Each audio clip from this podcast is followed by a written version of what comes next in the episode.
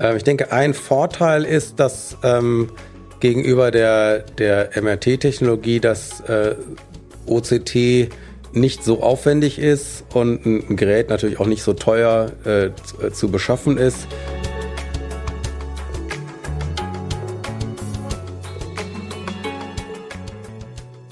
Das war die Stimme von meinem Kollegen, Herrn Professor Philipp Albrecht. Und damit äh, heiße ich Sie herzlich willkommen zum Roche Nervennahrung Podcast, dem Podcast von Neurologen für Neurologen.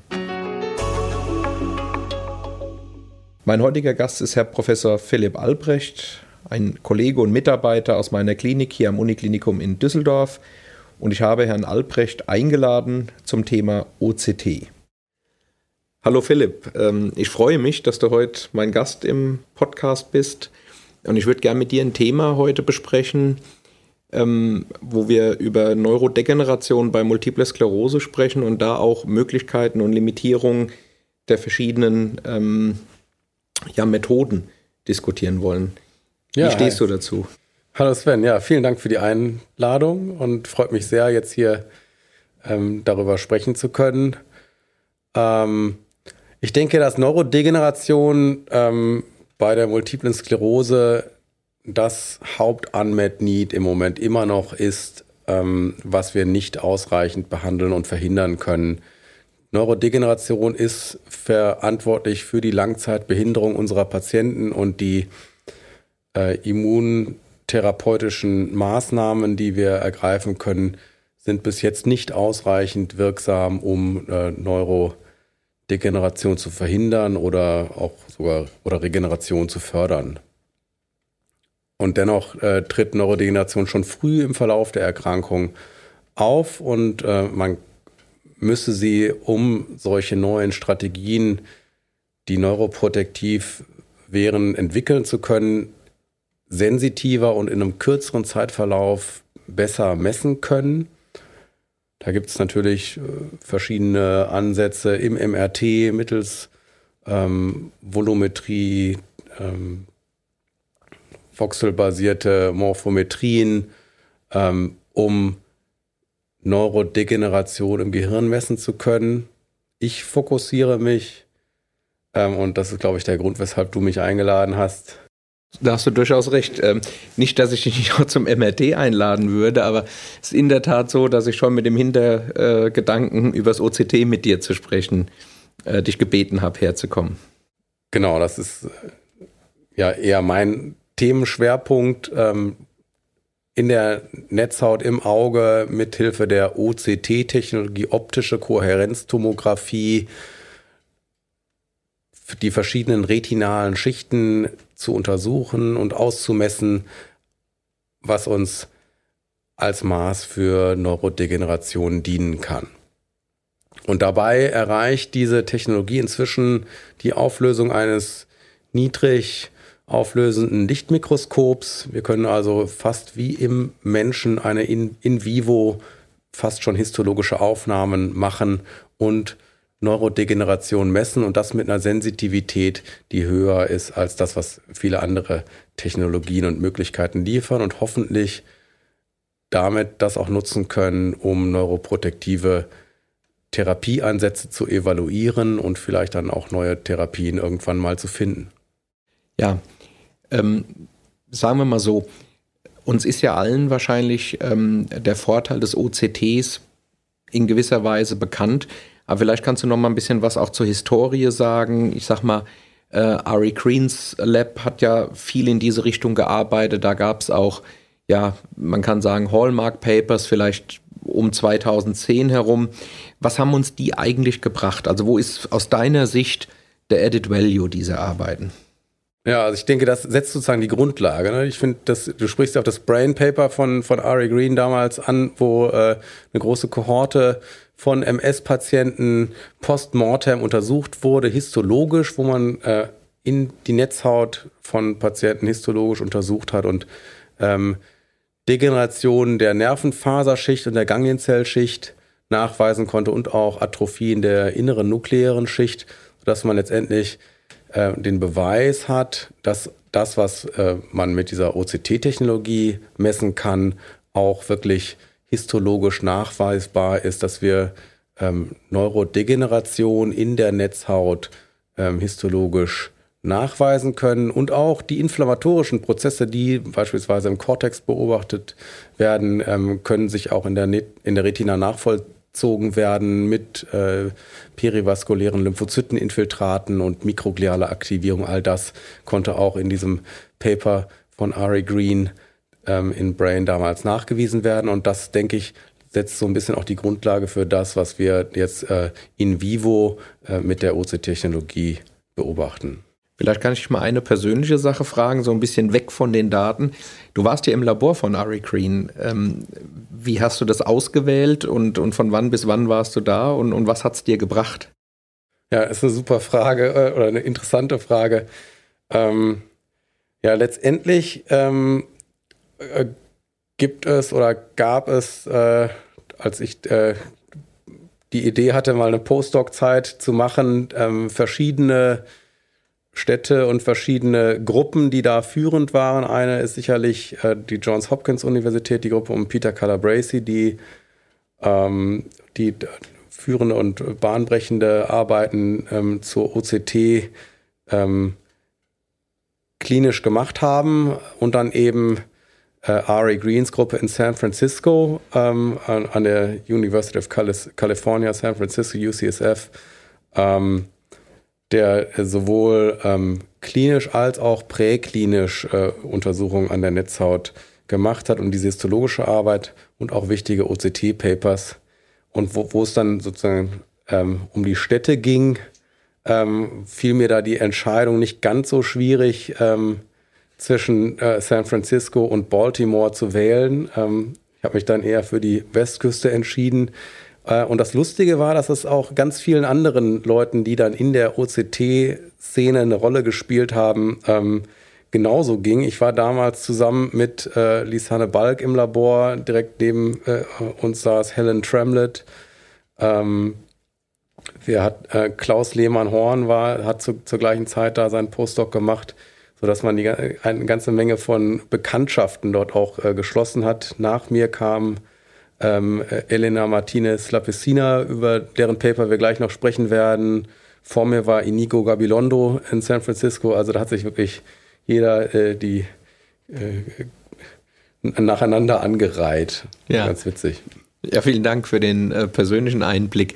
Jetzt, ähm, was mir immer so ein bisschen schwerfällt, wir haben ja bei den MS-Patienten eben Patienten, die einen Zustand nach Optikusneuritis haben und eben auch Patienten, ähm, die vielleicht mit Sensibilitätsstörungen auffallen, wo der, der Nervus opticus gar nicht so eine Rolle spielt.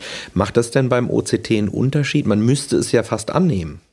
Ja, das ist ein ganz, ganz wichtiger Punkt und es war auch eigentlich schon das, eins mit das erste, was wir damals untersucht hatten. Ne? Die OCT-Technologie hat Eingang in die Neurologie ungefähr um 2005 äh, gefunden. Damals noch mit der Time Domain OCT-Technologie, die eine etwas schlechtere Auflösung hat, aber auch da konnten wir äh, schon 2000 in der Studie, die wir 2006 gemacht hatten, 2007 publizieren, dass man auch in Augen ohne stattgehabte Optikusneuritis signifikante Atrophie in der retinalen Nervenfaserschicht, also RNFL, messen kann. Und die misst man traditionell auch damals schon mit diesen Geräten in solchen Ringscans rund um den Sehnervkopf und spricht dann von der peripapillären RNFL.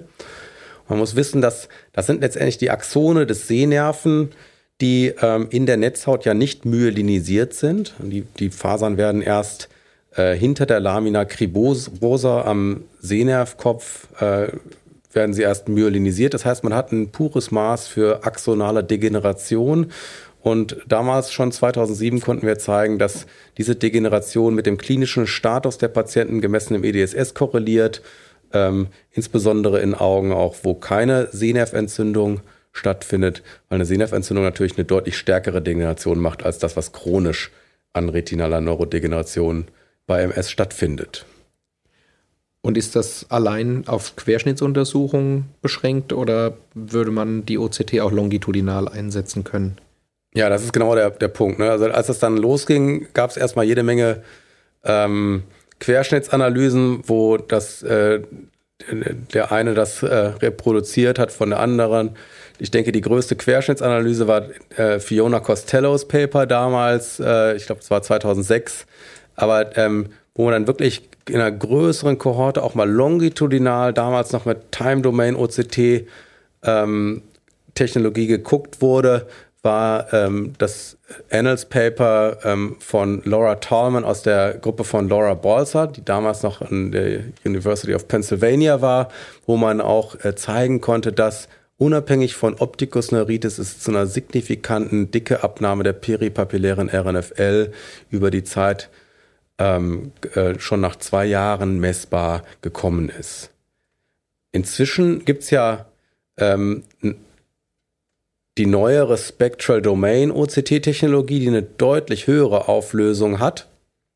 Und das hat fast auch schon zu so einem Hype geführt ähm, in, der, in der neurologischen Szene, wo dann immer mehr Gruppen ähm, erkannt haben, dass man mit dieser Spectral Domain OCT nicht nur die peripapilläre RNFL ausmessen kann, sondern auch ähm, tiefere retinale Schichten einzeln segmentieren kann in der Makula da gab es ganz viele äh, Berichte von verschiedenen Gruppen zu den unterschiedlichen retinalen Schichten, nicht nur in der MS, sondern auch in anderen ähm, neurologischen Erkrankungen, sodass das äh, sicherlich so um, mit dieser Technologie, die sich 2010 etabliert hat, einen ganz großen ähm, Einfluss und einen großen Hype für die OCT-Technologie in der Neurologie gebracht hat. Jetzt muss ich sagen, ähm, ich habe das natürlich auch gemerkt, dass das OCT ähm, mehr und mehr genutzt wurde, von verschiedenen Gruppen genutzt wurden und, und du hast es Hype genannt, also in der Tat immer mehr OCT. Und trotzdem hatte man den Eindruck, ähm, was, was Standardisierung und sowas betrifft, ist das in der Community denn wirklich so, dass ich sagen kann, die Daten aus Labor A kann ich mit Daten aus Labor B vergleichen? Denn ich meine, wenn man jetzt kernspintomografische Aufnahmen beispielsweise hernimmt, da hatten wir ja schon eine ganze Ära und vielleicht bis heute, wo wir Dummy-Runs machen, um, um eine Site für eine klinische Studie zu rekrutieren. Jetzt kommt das OCT so daher und, und ist, es, ist es tatsächlich standardisierbar zwischen den verschiedenen Laboren oder ist man da erst auf dem Weg? Ja, das ist ein total guter Punkt und total wichtig. Ähm, ich denke, ein Vorteil ist, dass ähm, gegenüber der, der MRT-Technologie, dass äh, OCT nicht so aufwendig ist und ein Gerät natürlich auch nicht so teuer äh, zu beschaffen ist. Wenn man Messungen auf dem gleichen Gerät macht, sind die gut miteinander vergleichbar. Ähm, zwischen Herstellern ähm, nicht ganz so gut. Da muss man sozusagen dann äh, wo man die Change Rates zwischen Herstellern wieder gut miteinander vergleichen kann. Ganz wichtig ist aber auch das Post-Processing, also die Auswertung. Und das äh, war auch eine der Sachen, die uns damals äh, 2014, im, äh, als wir da zusammen bei Ari Green gesessen haben, aufgefallen war, dass es, äh, dass man teilweise Papers rauskam, wo man gar nicht richtig wusste, wie die überhaupt gemessen haben, was die äh, und das Zweite war, dass auch äh, Qualitätskontrolle nicht wirklich etabliert waren. Jeder hat einfach irgendwas gemessen und dann äh, Papers geschrieben. Und da ist ganz wichtig die Gruppe um Axel Petzold. Ähm, da war, wo auch Lisanne Balk, die mit in San Francisco war, ähm, eine der federführenden Autoren war, wo man ähm, die Qualitätskriterien für OCTs definiert hat die hier heißen Oscar-IB-Kriterien. Jeder Buchstabe steht da für ein, ähm, ein Merkmal dieser Scans, die, was man kontrollieren muss, um wirklich valide Messungen zu kriegen. Das Zweite, was wir dann äh, äh, mit R.A. Greens Gruppe und mit äh, auch den Kollegen aus Berlin vorangetrieben hatten oder haben, waren die Apostel Reporting Guidelines, wo wir äh, definiert haben und festgestellt haben, was überhaupt in so einem OCT-Paper berichtet werden muss, damit der Leser verstehen kann, was man gemacht hat und was man gemessen hat. Das ist inzwischen sogar in die zweite Runde gegangen äh, und du hast ja auch mitgewirkt bei unserem aktuellsten äh, Apostel 2.0, wo wir eine, ähm, so einen äh, Konsensus-Finding-Prozess, eine Delphi-Methode eingesetzt haben, um mit einer wirklich großen ähm, Autorenschaft und ähm, mit einem mit einer öffentlichen Umfrage von an, mit OCT-Experten ähm, das nochmal konsentiert hatten, was wirklich wichtig ist äh, bei der Berichterstattung von quantitativen OCT-Studien. Wenn wir jetzt ähm, überlegen, dass wir von der Technik überzeugt sind, du hast gewisse Vor- und Nachteile, Entwicklung, Standardisierung aufgeführt.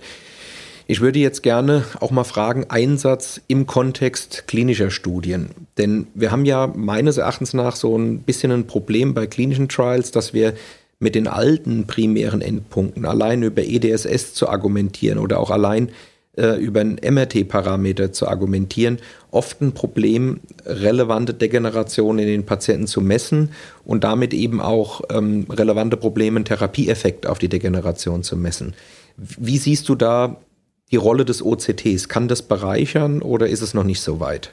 Ja, total wichtiger Punkt. Und da denke ich, ähm, ist ganz wichtig äh, die Frage, was man sich genau angucken will. Ich glaube, wenn man ähm, ein, eine neuroprotektive Intervention untersuchen will, dann macht es ähm, sehr viel Sinn, ähm, ein akutes Event mit ein, was zu einer Neurodegeneration führt, mit einem definierten Startpunkt äh, und einem äh, gut bekannten Verlauf zu untersuchen. Und da ist aus meiner Sicht die Optikusneuritis, also die Entzündung des Sehnerven, wirklich ein paradigmatisches Beispiel für einen solchen Schub, den man ähm, in Struktur und Funktion sehr, sehr genau untersuchen kann. Und wir wissen, ähm, da ist sicherlich das wichtigste Paper, ähm, das äh, von der Baltimore-Gruppe von Stephanie Sick, ähm, was 2012 in Brain publiziert wurde, wo man einmal genau ähm, gezeigt hat ähm, oder wo sie berichten, ähm, wie genau im Zeitverlauf die ähm, Neurodegeneration oder die retinale Schichten sich verändern. Und da hat man gesehen, dass die peripapilläre retinale Nervenfaserschicht in der akuten Phase zunächst einmal anschwillt, im Sinne eines Ödems äh, in, durch die äh, akute Entzündung und dann ist aber zu einer äh, Neurodegeneration um die 15 bis 20 Mikrometer äh, in den nächsten sechs Monaten, also in einer klar definierten kurzen Zeit kommt, ähm, äh, so dass man hier einen klaren, äh, ein klares Modell hat, wo man protektive Studien untersuchen kann. Und ähm, das kann auch diagnostisch äh, hilfreich sein, wenn man beispielsweise vergleicht äh, Optikusneuritis äh, als erstmaliges Event. Wenn es da zu einer deutlich stärkeren Degeneration kommt, so um die 30 bis 40 Mikrometer, dann kann das ein Hinweis sein für eine Neuromyelitis optica, die ja zu stärkerem axonalen Schaden führt. Und dass die Tatsache, was ich gerade ge ge genannt habe, ähm, Optikusneuritis als Studienziel wird letztendlich dadurch gestützt, dass verschiedene Studien bereits durchgeführt werden. Die Phenetoin-Studie von Raj Kapoor aus London, letztendlich auch mit einem positiven Outcome. Ähm, kürzlich haben wir in Deutschland hier die Tone-Studie, geleitet von Wolf Lagräs aus Freiburg und Ricarda Diem aus Heidelberg, durchgeführt, wo Erythropoetin in der akuten Optikusneuritis ähm, getestet wurde. Das war leider negativ. Ähm, und ich denke, das ist äh, ein Modell und eine, eine, ein Studiendesign, was auch in der Zukunft weiter Einsatz finden wird. Ich würde gern ähm, zum Abschluss, lieber Philipp, noch eine Frage stellen. Viele Arbeitsgruppen, die sich mit Immunologie und MS beschäftigen, setzen ja auch Tiermodelle äh, in ihrer Forschung ein. Ähm, ist das OCT da zusätzlich hilfreich? War fast ein bisschen eine ketzerische Frage, weil du es schon publiziert hast, aber einfach nochmal deine Einschätzung. Wo ist da vielleicht der Edit Value, um noch ein bisschen auch den Link, sagen wir mal, zur experimentellen Forschung herzustellen? Ja, ich denke, ähm, ein Problem bei Tierstudien ist ja immer die Translatierbarkeit auf die, auf die humane Situation. Und ähm, wir haben mit der EAE e und der experimentellen Optikusneuritis ein Tiermodell, was sehr genau das rekapituliert, was wir gerade besprochen haben im Menschen. Dieses gleiche Ödem, die mikrogliale Aktivierung, all das, was Ari Green in seinem Brain Paper beschrieben hat, sehen wir auch in der Maus und können dort ähm, letztendlich in vivo die gleichen OCT-Messungen, die wir bei Patienten in einer Optikusneuritis-Studie machen, auch in der Maus vorab exerzieren. Wir können ähm, den Visus messen und untersuchen bei Mäusen mit visuell evozierten Potenzialen oder solchen Optokinetic Response Measurements, also Messungen des äh, letztendlich äh, optokinetischen Nystagmus bei den Mäusen, sodass wir ähm, präklinisch im Mausmodell das vorweg untersuchen können, was man danach in einer humanen Studie mit fast den gleichen Readouts rekapitulieren kann und bestätigen könnte.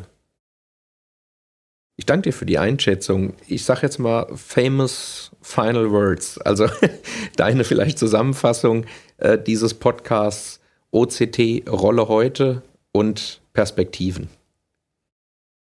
Ich glaube, ähm, OCT ist nicht die einzige und auch sicherlich auch nicht die beste Methode, Neurodegeneration zu messen, aber ähm, kann einen wichtigen Beitrag ähm, einerseits zur Messung der chronischen Neurodegeneration, wo sie mit Behinderung korreliert, liefern. Und ähm, eine akute Optikus-Neuritis-Studie ist aus meiner Sicht immer noch ein sehr lohnendes äh, Paradigma, um akute neuroprotektive Interventionen experimentell zu evaluieren. Zunächst präklinisch und dann klinisch. Vielen Dank für deine Einschätzung. Hat mir viel Spaß gemacht. Danke. Ja, mir auch. Äh, wirklich ein sehr nettes Format. Das war die heutige Episode des Nervennahrungspodcasts. In zwei, drei Wochen begrüßt Sie an dieser Stelle wieder mein Kollege und Freund Professor Matthias Meurer. Wir hören uns selbst an dieser Stelle in circa vier bis sechs Wochen wieder und ich freue mich darauf.